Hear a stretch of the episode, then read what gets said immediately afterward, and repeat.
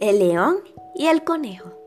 Un león muy cruel que vivía en el monte ocasionaba grandes destrozos entre los demás animales del bosque.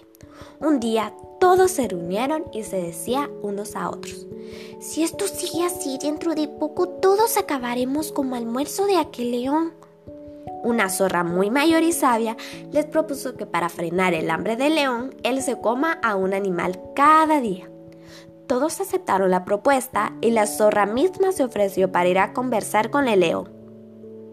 Cuando la zorra explicó la propuesta al león, él aceptó sin mucha demora. Desde ese entonces, cada día se decide a la suerte quién de los animales será el que calmará el hambre del león. Un día la suerte cayó sobre un conejo, así que tuvo que ir hacia la guardia del león para servirle de comida. En su camino, él se decía, obedecer a quienes tenemos solo porque tenemos un gran apego a la vida. Pero si yo he de morir, ¿por qué debo de someterme a la voluntad de un león? El conejo empezó a caminar más lento y pensando. Llegó tarde a su destino.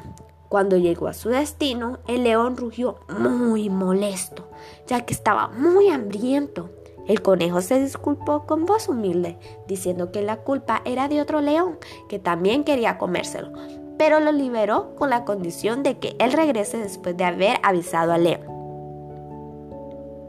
El león, muy molesto y fuera de sí, deseó dar una lección a su adversario y pidió al conejo que lo lleve hacia él.